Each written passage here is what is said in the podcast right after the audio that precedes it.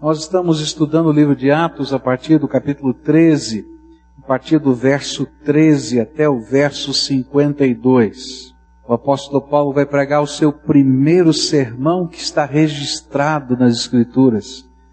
E nesse sermão nós vamos encontrar lições da história de salvação, onde ele começa a pregar aqueles judeus na sinagoga, olhando para a história de Israel e descrevendo das várias estações desta história, como se estivéssemos caminhando aqui por um trem e nas várias paradas da história, como Deus revelou a sua salvação e preparou os caminhos da salvação na vida daquele povo. A ênfase do apóstolo Paulo, que estava como que tendo por detrás do seu sermão um, uma parábola de Jesus, a parábola do banquete, onde Jesus contou a história de que um banquete de casamento foi preparado, os convites foram enviados, todas as pessoas que deveriam ser convidadas o foram, mas no dia e na hora da festa não apareceu ninguém. E então o dono da festa disse o seguinte: saiam pelos valados, pelas montanhas, pelos caminhos e convidem todos quantos queiram vir.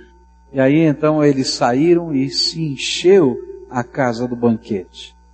E por trás de toda a pregação que nós temos aqui registrada em Atos 13, é como se Paulo tivesse esse esboço da história de Jesus, tentando mostrar para a gente quantas vezes o povo que foi chamado, o povo que foi escolhido, o povo que foi contactado pela graça, o povo que foi visitado pelo Espírito Santo, quantas vezes esse povo não atendeu o convite. E o tema por trás era o que é que tem impedido esse povo de alcançar a bênção? E nós vimos nos versículos 17 a 20 que a primeira coisa foi lá na história de Israel, lá no passado, a primeira coisa que os impediu de entrar na terra prometida no tempo aprazado por Deus foi um espírito de escravidão que estava dentro deles. Um espírito de escravidão que se manifestava através de uma murmuração constante, através da idolatria, que era uma maneira de copiar os seus antigos senhores, e uma falta de fé, mesmo vendo os milagres de Deus. E nesta noite eu queria meditar com os irmãos a partir da segunda parte do verso 20 até o verso 23, onde a Bíblia diz assim: Depois disso, ele lhes deu juízes até o tempo do profeta Samuel. E então o povo pediu um rei, e Deus lhes deu Saul, filho de Quis, da tribo de Benjamim, que reinou quarenta anos. E depois de rejeitar Saul, levantou-lhes Davi como rei, sobre quem testemunhou: Encontrei Davi, filho de Jessé, homem segundo o meu coração, e ele fará tudo o que for da minha vontade. E da descendência desse homem, Deus trouxe a Israel o Salvador Jesus, como prometera. Pai querido, muito obrigado, muito obrigado pela tua graça. Obrigado, Pai, porque apesar de sermos falhos e pecadores, podemos ser segundo o teu coração Apesar de sermos pessoas de carne e osso, podemos ouvir a tua voz. Apesar, Senhor, de termos tantas barreiras e fraquezas, o Senhor continua nos amando. Bendito seja o nome do Senhor. E agora, Pai, quando vamos meditar na tua palavra, ajuda-nos, Senhor. Ajuda-nos, Senhor, não apenas a compreendê-la, mas a aplicá-la, a aplicá-la ao nosso coração que o teu Espírito Santo fale conosco. É aquilo que oramos em nome de Jesus. Amém e amém. Paulo está contando a história de Israel. E eles chegaram à terra prometida. E na terra prometida, Deus inventou uma maneira daquele povo ser liderado e governado que diferia de todos os outros povos da terra. Sabe o que é que Deus fez? Deus disse: Olha, aqui está a terra, essa terra que eu prometi para vocês, cada um tem o seu pedacinho, foi a maior reforma agrária que poderia acontecer na história. Cada família recebeu o seu pedacinho. E ele disse assim: Olha, eu quero que vocês se governem de uma maneira diferente. Cada chefe de família, cada pai, cada vovô, cada pessoa que tem autoridade na casa, vai cuidar de gerir bem a sua família e vai cuidar de gerir e ensinar a sua família a viver segundo os preceitos de Deus. Vocês serão os sacerdotes da sua casa. Depois ele disse: cada tribo vai ter um conselho de anciãos, que são estes vovôs, esses papais das famílias, e eles vão se reunir e eles vão decidir os problemas que tenham que decidir. E através desse conselho, homens sérios, homens honrados, sacerdotes de Deus na sua casa, aquela tribo vai ser gerida. E quando houver uma situação que a nação toda tiver que ser reunida, eu vou levantar um juiz. Um homem que eu vou colocar o meu Espírito Santo sobre ele e que vocês vão poder perceber que é homem de Deus, levantado por mim e os problemas que vocês tiverem que enfrentar como nação serão feitos em conjunto, tribo a tribo, família a família, debaixo da orientação do meu espírito. Bom, você pode imaginar que um tipo de governo desse jeito, naquela época, nunca havia sido concebido. É interessante que os anos passam e de alguma maneira os vários modelos políticos, a gente tenta restaurar um pouquinho isso. Então, por exemplo, na nossa cidade, a gente tem agora os conselhos, né? Conselhos comunitários de segurança, conselhos comunitários de saúde, conselhos comunitários. O que, que é isso? É uma tentativa de fazer aquilo que Deus já tinha feito há tantos anos atrás, onde algumas pessoas, algumas famílias representantes dessas famílias de uma determinada localidade dizem: olha, quais são os nossos problemas? Ah, o nosso problema na área de saúde é esse, aquele, a gente podia fazer isso, fazer aquilo, vamos nos unir e vamos trabalhar. E esse era o projeto de Deus. Mas por trás desse projeto havia um princípio, uma coisa linda, maravilhosa. Deus, o Todo-Poderoso, seria o Senhor daquela terra o senhor daquelas famílias, o senhor daquele país. Os chefes de cada família, os líderes espirituais e sociais da nação, os levitas eram os professores das crianças nas aldeias e ensinavam a ler e escrever e a estudar a palavra de Deus. Os profetas eram levantados por Deus como conselheiros para alertar esses líderes espirituais dos projetos do Senhor. O tabernáculo ficava num lugar determinado e ali era o lugar dos sacrifícios e das ofertas e representava a unidade da nação, porque todos tinham que estar lá pelo menos uma vez por ano e reconhecer que naquela terra só tinha um Senhor, nem um rei, só um Senhor, o Deus Todo-Poderoso. A força da nação, ela estava no seu compromisso com Deus e na vivência da sua fé. Mas para a natureza humana, confiar em Deus é muito difícil. Confiar que Deus pode mover-se de qualquer maneira, tocando o coração de pessoas diferentes, em lugares diferentes, com o mesmo propósito e com a mesma visão, parece humanamente impossível, uma grande loucura. E por isso a Bíblia diz que o próximo obstáculo que vai se transformar numa rebeldia do povo de Israel na história da salvação foi justamente esse.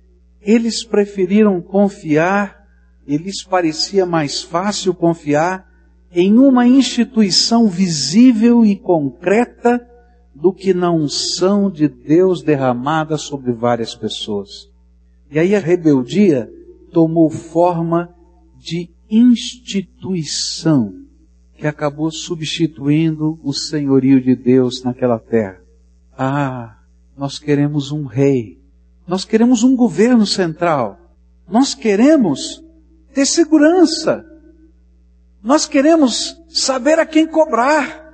E Samuel começa a chorar quando ele é questionado pelos homens como juiz de Israel que Israel queria um rei. Mas na verdade o que estava no coração daqueles homens era uma confiança maior numa instituição humana do que no Deus Todo-Poderoso. Agora, esse mesmo problema acontece com a gente. Muitos de nós preferimos confiar nas instituições terrenas do que em Deus. Alguns de nós se sentem mais seguros em confiar nos mecanismos sociais do governo. Outros nos mecanismos da política. Outros na existência de igrejas constituídas.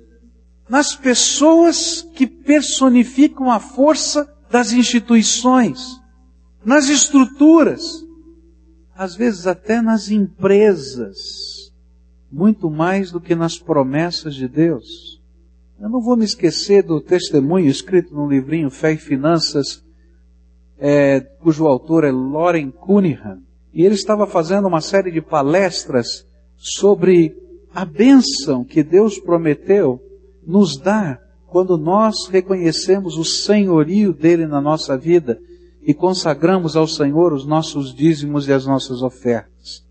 E no final do culto, uma pessoa naquela igreja procurou o pastor Loren Cunningham e disse, pastor, eu tenho muita dificuldade em separar a décima parte de todas as coisas para devolver ao Senhor como meu dízimo. E o Senhor falou das promessas de Deus, mas eu quando faço as minhas contas, eu fico imaginando, não é possível, isso não vai dar certo, isso não vai funcionar. E aí o pastor Loren Cunningham pegou um cartão de visitas e escreveu no verso: Se algum dia você entregando o seu dízimo lhe faltar alguma coisa, eu prometo restituir tudo. E assinou e datou. E entregou o cartão para ele e disse: Está aqui, fique tranquilo. E foi embora. Cerca de um ano depois, esse senhor escreve-lhe uma carta e diz: Pastor Loren, muito obrigado pelo cartão que o senhor me deu naquele dia. E muito obrigado pelas palavras. Eu não sei se o senhor se lembra, e aí colocou as palavras que ele tinha dito no cartão. E disse, faz um ano que eu tenho separado a décima parte de todas as coisas para o Senhor. E nunca me faltou nada. Ao contrário, Deus tem sido fiel. Muito obrigado porque o Senhor me ajudou. E aí o pastor Loren respondeu a carta. Disse assim, que pena. Que pena que você foi capaz de confiar na minha palavra e na minha assinatura, que talvez nunca eu tivesse condição de cumpri-la, e não foi capaz de confiar na palavra do Todo-Poderoso registrada nas Escrituras Sagradas. Queridos, há uma tentação dentro de nós de confiarmos muito mais nas coisas, nas pessoas, nas estruturas, nas instituições do que no Deus Todo-Poderoso. E é isso que nos impede de gozar as maiores bênçãos. Porque de alguma maneira nós nos tornamos rebeldes àquele que é Senhor das nossas vidas. E a nossa rebeldia, às vezes, está nesta institucionalização do afastamento de Deus para achar mecanismos de socorro e segurança para cada um de nós. A palavra de Deus vai dizer que toda vez que eu transformar a minha confiança de Deus para qualquer outra coisa, eu estou quebrando o primeiro mandamento. A Bíblia diz assim: ama o Senhor teu Deus com todo o teu entendimento, com todas as tuas forças com todo o teu ser. Esse amar é saber, é confiar, é se lançar na presença de Deus. Não há uma igreja que salve, não há um pastor que seja poderoso, queridos. Não há uma instituição que nos garanta alguma coisa. O que a gente precisa é de Jesus e do Senhor Jesus dentro do nosso coração. Porque qualquer coisa destas, por ser em parte humana, sempre falhará. E aí então Deus disse: Olha, não é a você, Samuel, que eles estão rejeitando ao pedirem um rei, mas é a mim. Mas eu vou dar para eles um rei. Se é isso que eles querem, então está aqui a instituição, o governo está aqui, o rei está aqui. E, e aí eu fico impressionado a maneira pela qual Deus vai resgatar esse povo, porque essa história é história de salvação. Nós, na nossa rebeldia, às vezes nos afastamos de Deus, e Deus, na sua graça, vai ao nosso encontro. E eu fiquei pensando, como é que Deus vai resolver esse problema de um povo que confia mais na instituição do que no Todo-Poderoso? E olha só o que Deus vai fazer. Aí Paulo vai dizer assim, mas olha que sabedoria de Deus. Um dia, Deus restaura aquilo que ele gostaria que existisse no coração daquele povo tirando da instituição esta confiança. E sabe como é que ele faz isso? Derramando unção. E a Bíblia vai nos dizer que tinha um garoto, pastor de ovelhas, da família de Jessé, que recebeu a visita do profeta, e o profeta se aproxima, pega um chifre cheio de azeite, e derrama aquele azeite sobre a cabeça daquele adolescente e diz: Olha, Deus te ungiu rei sobre essa terra. Mas ele não era da dinastia certa, ele não era da família certa, ele não tinha nada a ver com aquela política, ele não tinha nada a ver com aquela corte, mas ele era um ungido de Deus. E Deus estava dizendo: Olha, vocês estão confiando numa instituição e eu quero ensinar para vocês a confiarem na minha unção, naquilo que eu posso derramar sobre as suas vidas. E Davi, que era um homem, um pecador, cometeu pecados que estão escritos na Bíblia, é chamado homem segundo o coração de Deus, não porque ele seja perfeito, mas porque ele sabia, ele sabia que não eram os carros, nem os cavalos, nem o exército, nem a estrutura política, nem o palácio, nem a coroa, nada, nada é garantia de nada, a não ser a graça do Todo-Poderoso sobre a nossa vida. E através dele, Deus está dizendo para aquele povo no passado e para nós: não é a instituição, é a unção. A história da igreja ilustra muito bem isso. A história da igreja vai nos dizer que até o ano 300 e pouco, a igreja do Senhor Jesus na terra não era uma instituição muito bem estruturada, muito bem elaborada. Era um grupo de pessoas crentes espalhadas pelo mundo e cada uma na sua cidade pregando o evangelho e tendo uma comunhão muito mais de amor e fraternidade do que de institucionalidade.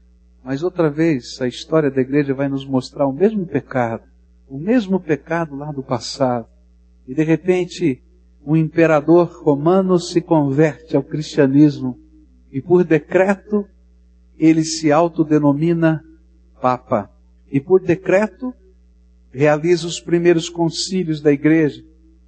E por decreto determina que o Império Romano fosse aliado da igreja e igreja e império se tornassem uma única instituição. E de repente a igreja entrou num vale de escuridão. Porque, queridos, nunca foi a instituição, sempre foi a unção. Sabe o que a palavra de Deus quer me ensinar? É que muitos de nós servimos a instituições. Se você nasceu na igreja batista, você vai dizer, ah, eu sou batista. Se nasceu na igreja católica, você vai dizer, eu sou católico. Se você nasceu em outra denominação ou outro lugar, você vai dizer, ah, essa aqui é a minha instituição. Eu quero dizer para você, Deus tenha misericórdia da sua vida. Porque o que Deus mais deseja é que você conheça o poder e a graça dele. E que você conheça a unção do seu Espírito Santo. E que você permaneça, quem sabe, nessa instituição ou outra que Deus lhe colocar, para servir ao Senhor de todo o seu coração, com todas as forças da sua alma. E que você conheça o poder de Deus na sua vida e a unção dele no seu dia a dia. Talvez você seja uma daquelas pessoas que são capazes de confiar muito mais na empresa que você trabalha do que nas palavras de Deus. E quantas vezes o Espírito Santo de Deus diz assim: abra a porta da sua casa, atravesse a rua, porque eu tenho um ministério para você do outro lado da rua. E a gente não tem coragem de abrir a porta da nossa casa e ouvir a voz do Espírito. Porque a gente olha para a instituição e diz, ah, essa instituição, meu emprego é maravilhoso, eu tenho segurança. E a gente não quer aprender a ouvir a voz do Espírito no nosso coração. Quantas vezes o Espírito de Deus tem tentado falar com você, mover você, direcionar você, e você fica esperando a voz de uma instituição. Quantas são aquelas pessoas que se afastam de Deus? Porque dizem assim, ah, ninguém naquela instituição me visitou. Você está aqui porque a instituição é importante? Ou porque Jesus é o Senhor da tua vida? Como é que está funcionando isso no seu coração? Não inverta os valores. Porque toda vez que na história da humanidade esses valores foram invertidos, a bênção de Deus foi impedida. Onde você tem colocado a sua confiança? Esta é a mensagem que Deus tem para você. A tua confiança tem que estar no Senhor. E você tem que aprender a andar debaixo da unção de Deus. A palavra de Deus vai dizer que Davi era um homem pecador, com defeitos, com problemas. Mas se tinha uma coisa que ele tinha aprendido e que valia a pena, é que ele não fazia nada, absolutamente nada, sem perguntar para Deus o que ele deveria fazer. Ele ia para uma batalha, e às vezes ele tinha lá um bando de homens que andavam com ele, que nem eram soldados. E ele chegava e perguntava para o servo de Deus, para o homem de Deus: escuta, me ajuda a consultar a voz do Senhor. Devemos atacar esse lugar que tem oprimido o nosso povo. E aí o servo de Deus orava e ele orava junto e todos aqueles, homens oravam e Deus dizia, pode ir porque eu sou contigo. E então ele ia. Ele sabia que a vitória era do Senhor, ele já tinha enfrentado os gigantes, ele conhecia o poder da unção de Deus. Outras vezes Deus dizia, não, agora não é hora. Ele parava e ficava aguardando o que Deus ia fazer. E algumas vezes em que Deus disse agora não é hora, Deus lançou a sua graça que confundia os inimigos. E ele ia só para colher a vitória, porque Deus já havia trabalhado. Você conhece o poder da unção de Deus na tua vida? Como é que você tem vivido? Você tem ouvido a voz do Senhor no teu coração? Você tem buscado a orientação do Espírito para as coisas do dia a dia da tua vida? Ah, pastor, mas será que a gente tem que orar por todas as coisas? Será que eu não posso tomar as minhas decisões? Querido, você pode tomar a decisão que você quiser, você é livre.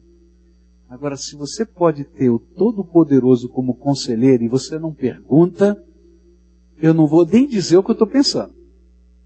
Vou falar baixinho, não aguento, né? No mínimo é burrice.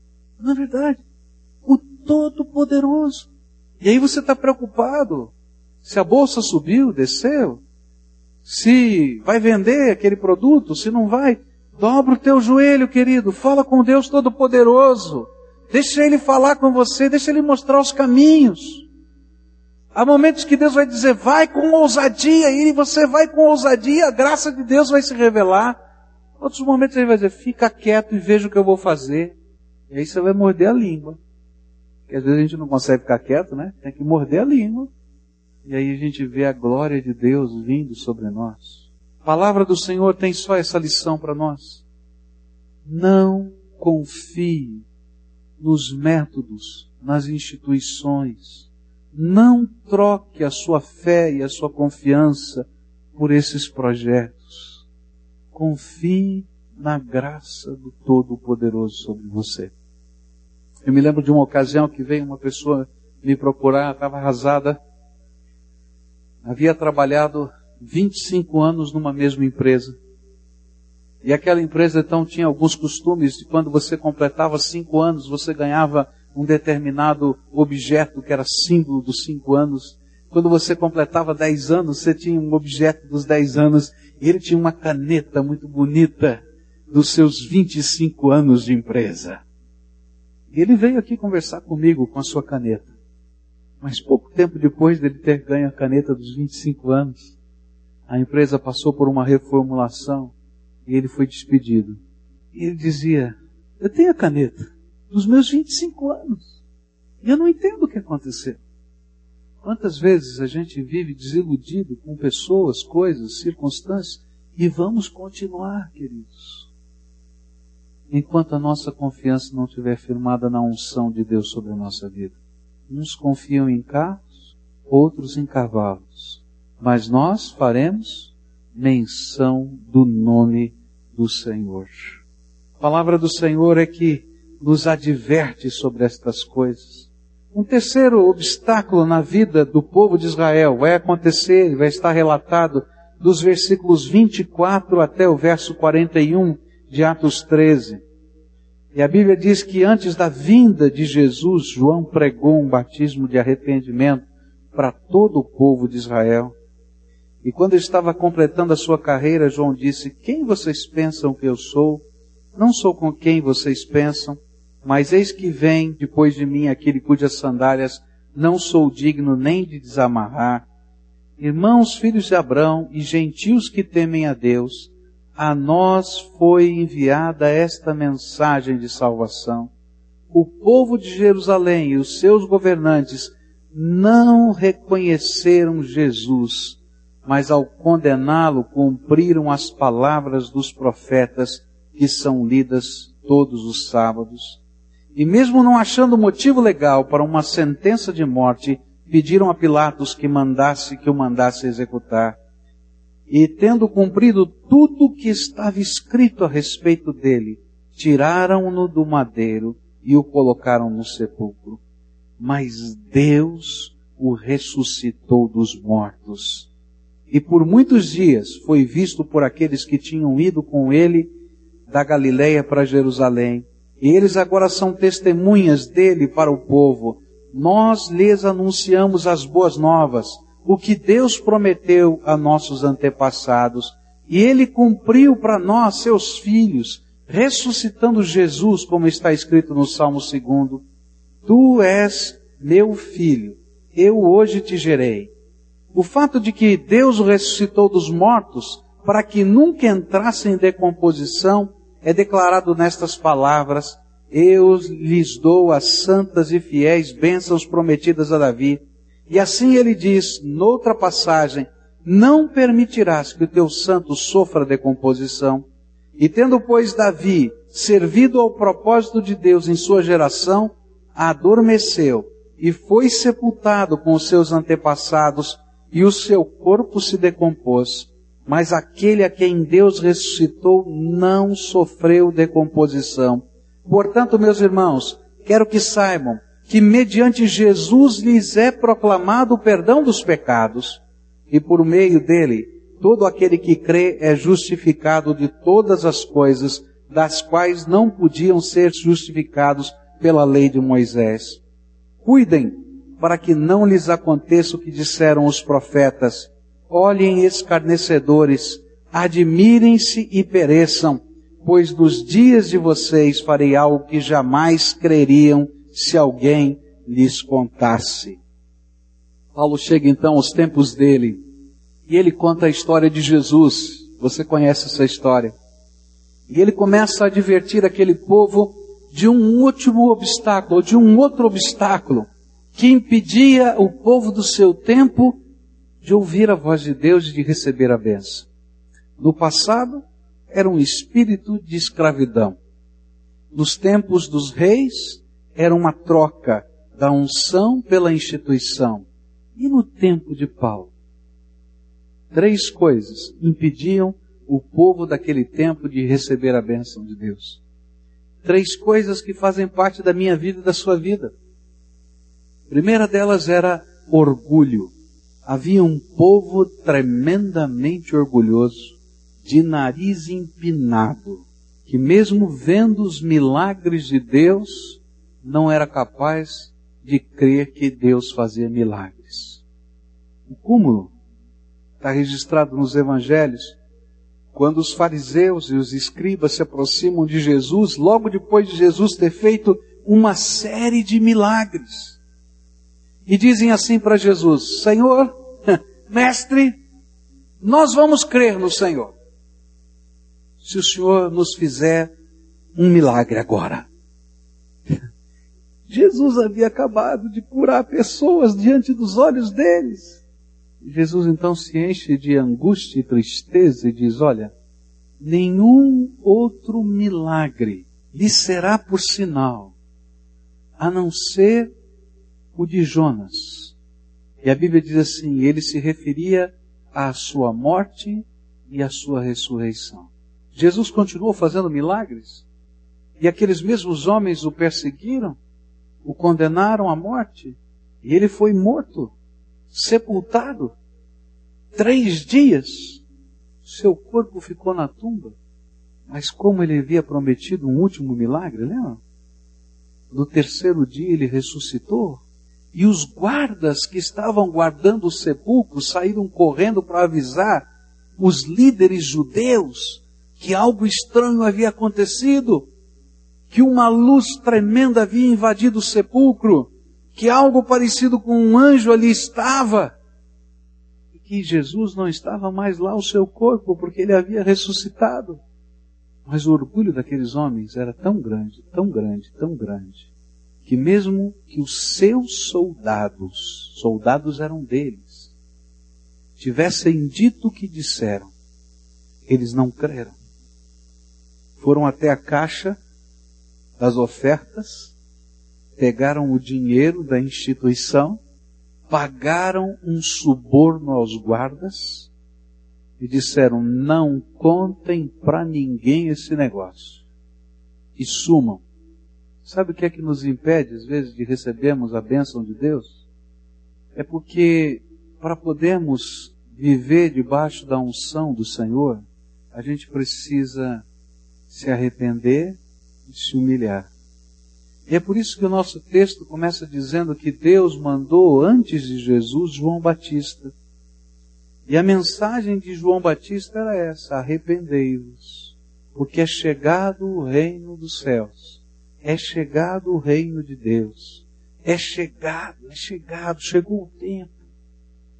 E aquele povo começou a ver aquele homem batizando as pessoas e o batismo naquele tempo era um símbolo que era usado na religião judaica para dizer que alguém que não havia nascido debaixo da dinastia ou da família de Abraão era imundo e gentil e que precisava de algo tremendo para lavar os seus pecados e receber salvação. E então ele tomava um banho cerimonial, se chamava batismo, mergulhava na água para lavar-se, purificar-se e então dizendo: Eu não sou digno de nada, pois eu não sou um judeu e não nasci da família de Abraão, mas que Deus me lave e me receba na sua família. E aí veio João Batista dizendo assim: Olha, vocês nasceram na família de Abraão, mas são pecadores. E se vocês não se arrependerem, não lavarem a sua vida dos seus pecados diante do Senhor, não há lugar para vocês. E aqueles judeus orgulhosos empinavam o nariz e diziam: lá vem um profeta metido a profeta herético que não conhece a nossa honra. Eu não preciso me arrepender de nada. E quantas vezes a gente escuta essa mesma história, né? Olha, eu não mato, eu não roubo, eu não faço nada assim tão complicado. Vou me arrepender do quê? E na verdade a Bíblia está dizendo, você está dizendo que você é rico, não precisa de nada, mas eu estou vendo você, está lá no livro do Apocalipse, e diz assim, você é um pobre, miserável, cego e nu que precisa da minha graça. Sabe o que nos impede, às vezes na jornada da salvação? É o nosso orgulho, a nossa altivez, a nossa certeza de coisas das quais nós não temos direito nem lugar. O orgulho se alia à instituição e a instituição vira uma tradição. E eu me valho das palavras, das letras, dos escritos, dos costumes dos quais eu me orgulho e não deixo Deus derramar a unção dele sobre a minha vida. Quantas vezes o Espírito de Deus tem tentado tocar o teu coração? E às vezes o teu orgulho, a tua tradição, a tua história, a história da tua casa, a história da tua família, tem impedido você de receber a bênção que Deus quer derramar sobre você, Porque a instituição, o nosso orgulho e a nossa tradição não vale nada quando comparados à glória do Senhor e Salvador Jesus. Quando nós somos visitados pelo Senhor da glória, aquele que ressuscitou, e ele vem e habita o nosso coração e toca a nossa alma. Queridos, nesse dia, a unção do Espírito de Deus se derrama sobre nós e gera dentro de nós aquilo que a Bíblia chama de nova vida. E uma fonte de Deus nasce aqui dentro. E essa fonte sai de dentro da nossa alma, porque ali está o Espírito de Deus. E a gente começa a desfrutar da graça. Eu dou graças a Deus pela minha bisavó. Uma mulher que Deus salvou. Já está com o Senhor há muitos anos. Imigrante italiana, de tradição católica, morando num bairro de São Paulo, cujo nome desse bairro hoje é Vila Romana. Então você pode imaginar quem que morava nesse bairro, só tinha italiano. Ela ouve a mensagem do Senhor através de um alfaiate, que é um pastor leigo, mas que fala do poder do Evangelho. Ela havia chegado a essa terra cheia de tradições, cheia de histórias, cheia de marcas, mas quando ela ouve a mensagem do Evangelho e ela recebe Jesus como Senhor e Salvador da sua vida, aquilo que ela experimenta do poder e da graça de Deus no seu coração é algo tão tremendo e tão maior do que tudo que ela carregava em termos de tradição, que ela abraçou Jesus e o Evangelho no mesmo dia. E aqueles cultos que aconteciam com poucas pessoas, 20, 21 pessoas, que eles chamavam de igreja naquele tempo. E quando o meu bisavô sabia que ela tinha ido na igreja, ele, cheio da tradição do seu tempo e da sua época, tirava a cinta e batia na vovó, na bisavó. E a minha bisavó tomava uma surra. Mas sabe o que ela fazia no outro domingo? Ela estava lá. E o meu bisavô dizia: se você for, vai apanhar de novo. E a minha bisavó ia do mesmo jeito porque aquilo que ela podia experimentar da graça de Deus no seu coração era algo tão tremendo e tão tremendo ela não estava nem aí com a sua que vinha depois. Isso foi tão sério, tão sério, que um dia meu bisavô desistiu de bater. Disse, não consigo, não tem jeito. Ela disse, aleluia, Jesus. E aí ela começou a levar suas filhas à presença de Deus. E através das suas filhas, uma delas minha avó, o Evangelho chegou até mim. Sabe por que, que eu estou dizendo isso? É porque às vezes a gente confia nas instituições, na tradição, se orgulha de tudo isso e perde a unção e perde a benção. Às vezes o Senhor está dizendo para você, ó, sai daí, toma uma atitude diferente e aprende a andar comigo. Eu quero te revelar a minha graça, o meu poder, a minha força. Porque tudo isso que você talvez ache que tem, mas se o teu coração continua vazio, não vale a pena. E o que o Senhor Todo-Poderoso quer nos ensinar nessa história toda da salvação é uma coisa. Ele quer habitar o nosso coração. A história de Atos termina quando os judeus se levantam, vários gentios estão lá interessados na mensagem do Evangelho, e quando eles veem aquela quantidade de pessoas da cidade vindo na sinagoga para ouvir essa mensagem, uma mensagem que diz: olha, a tradição não é o mais importante, o mais importante é a presença do Salvador. Os líderes daquela sinagoga se levantam e dizem: esse homem está falando heresias, porque ele fala contra a nossa tradição. E a Bíblia diz que aqueles homens montam uma perseguição, e Paulo e Barnabé têm que sair daquela cidade porque são expulsos da cidade. E na porta da cidade, saindo da cidade, eles batem as suas sandálias como um sinal profético revelado nas Escrituras, que até o pó que estava no seu pé devia ser colocado fora, porque agora aqueles homens não haviam apenas perdido a bênção, mas eles estavam lutando contra Deus.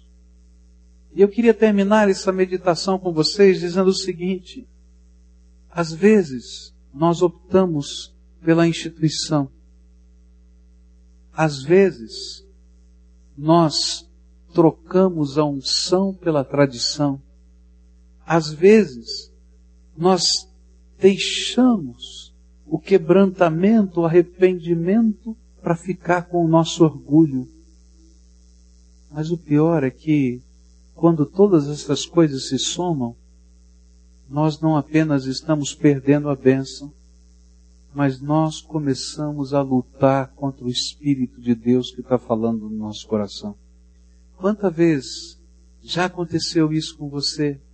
Deus querendo fazer alguma coisa na tua vida, Deus querendo abençoar você, Deus querendo transformar você, Deus querendo mexer nas coisas complicadas da tua vida, pelo seu poder fazer coisas novas. E você se vale de tantas coisas para não ouvir a voz de Deus. Em alguns momentos até lutar contra o Senhor da tua vida. Agora há uma pergunta que eu queria fazer. Você acha que alguém pode ganhar de Deus em alguma batalha? Você acha que é possível algum ser humano ganhar do Todo-Poderoso do universo? Então, eu quero dizer para você que toda vez que você está lutando contra o Espírito de Deus, você está cometendo uma tolice. E que toda vez que a gente se acha tão digno que não pode se quebrantar diante do Senhor, Deus vai ter que dobrar a nossa cabeça de alguma maneira para que a gente possa entender quem de fato nós somos. Querido, você é carne e osso como eu. Você é só ser humano. Você não tem o controle nem da tua respiração. Você não sabe o que vai acontecer amanhã nem depois de amanhã. A única coisa que te pertence é esse segundo que já passou, já não pertence mais. Eu queria dizer para você, está na hora de mudar o foco da tua confiança. Você estava confiando nos seus estudos, no seu, no seu trabalho, no seu projeto, nas instituições da tua vida. Eu vou dizer para você, elas passam confia no Deus Todo-Poderoso e começa a viver do jeito que Deus tem para você. Você estava confiando na tua tradição, na tua herança, na tua capacidade. O Senhor vai dizer: humilhai-vos debaixo da potente mão de Deus, e Ele a seu tempo vos exaltará. Você estava confiando nos métodos. O Senhor está dizendo: deixa eu derramar meu óleo santo sobre a tua cabeça e você ser revestido da minha graça. A mesma advertência que Paulo fez, eu quero fazer para você. Não deixa a bênção de Deus passar pela tua vida. Moço, moça, senhor, senhora, marido, esposa, para de lutar com Deus. Quanto tempo mais você vai lutar? O que, que você espera ganhar com essa luta? Essa é uma batalha perdida. E vou dizer mais: quando a gente se entrega para o Senhor, ainda que nos pareça uma derrota, essa é a maior vitória de todos os tempos na nossa vida. E hoje eu queria convidar você a fazer isso. Parar de lutar com Deus. Parar de substituir o Senhor por coisas, por instituições humanas, por tradições, por métodos, por orgulhos, por placas. E dizer, Jesus, eu preciso te conhecer, eu quero sentir a tua presença, eu quero sentir a tua unção aqui dentro da minha vida. Eu não quero viver de herança, eu quero viver da tua graça hoje. Essa oração de entrega, não quero lutar mais. Não vou lutar com o Senhor. Não vou me valer disso ou daquilo. Eu quero, Senhor, depender de Ti. Eu quero experimentar a Tua unção. Eu quero experimentar Tua graça. Eu quero experimentar o Teu poder na minha vida. Eu quero ouvir a Tua voz. Vou parar de brigar com o Senhor. Vou me render. Se há alguma coisa, Senhor, em mim que está impedindo a bênção, tira. Porque eu quero o Senhor por completo na minha vida. Ah, Jesus, vai com teu Espírito Santo agora, toca. Abençoa, Senhor, abençoa. Que haja um mover da tua graça aqui nesse lugar. Um mover que liberta, que transforma, Jesus. Vem. Vem, Senhor, vem. Senhor Jesus, aqui tem um povo que o Senhor ama. Eu não sei o nome de cada um deles. Mas a tua palavra nos diz que o Senhor não somente sabe o nome, mas o Senhor sabe até quantos fios de cabelo eles têm na cabeça. Que o Senhor viu as células do seu corpo se multiplicarem quando eles eram ainda informes no ventre das suas mães. E eles estão aqui, Senhor, para dizer: não quero mais lutar contigo. E eu quero te pedir, Senhor, vem com teu Espírito Santo agora e unge essas vidas, Senhor. Vem com teu Espírito Santo agora e abençoa essas vidas. Vem com teu Espírito Santo e abraça-os com teu poder. Que, Senhor, quando eles se levantarem aqui, eles não saiam daqui sozinhos que eles não saiam, Senhor, se sentindo derrotados, mas que eles saibam que a maior de todas as vitórias é a graça do Senhor sobre a nossa vida. Que eles possam sair com Davi, como Davi, com cinco pedrinhas e um estilingue, quem sabe. E tendo que enfrentar os gigantes que estão lá fora, mas que eles possam saber que é em nome do Senhor dos Exércitos que eles estão saindo para a batalha Senhor, alguns estão cansados, alguns estão desanimados. Tanta coisa já aconteceu. Porque toda vez que a gente luta contigo, Senhor, nós mesmos nos machucamos. Por isso eles estão machucados. Eu quero te pedir, Senhor, derrama do óleo do teu espírito sobre eles. Para cada uma dessas marcas, dessas feridas da alma ou do corpo, sejam tratadas pelo poder do Senhor. Senhor, se existe alguma seta do diabo contra essas vidas, que ela seja repreendida agora em nome de Jesus. E que a bênção do Senhor se manifeste na fraqueza deles. E que eles sejam benditos do Pai. E quando eles entrarem na sua casa, eles sejam os portadores da bênção do Senhor ali que o brilho do Senhor, que a alegria do Senhor, que o poder do Senhor, que o sustento do Senhor, que a concórdia que vem do Senhor, que a bênção do Senhor esteja sobre eles. Jesus, tu que ressuscitaste dentre os mortos, e o Senhor está vivo, habita o coração deles, seu professor particular deles, vai à frente deles, e que eles conheçam o poder não de uma instituição, não de uma tradição, nem da força humana do orgulho humano, mas que eles conheçam o poder de Jesus, o Redentor amado, e que eles sejam testemunhas vivas, cartas abertas do Senhor na terra, dizendo: Jesus ressuscitado vive aqui dentro de mim. Por isso, eu sou vitorioso, porque a tua graça está sobre mim. Fica conosco, Pai, e abençoa esse teu povo. É aquilo que eu oro em nome de Jesus. Amém e amém.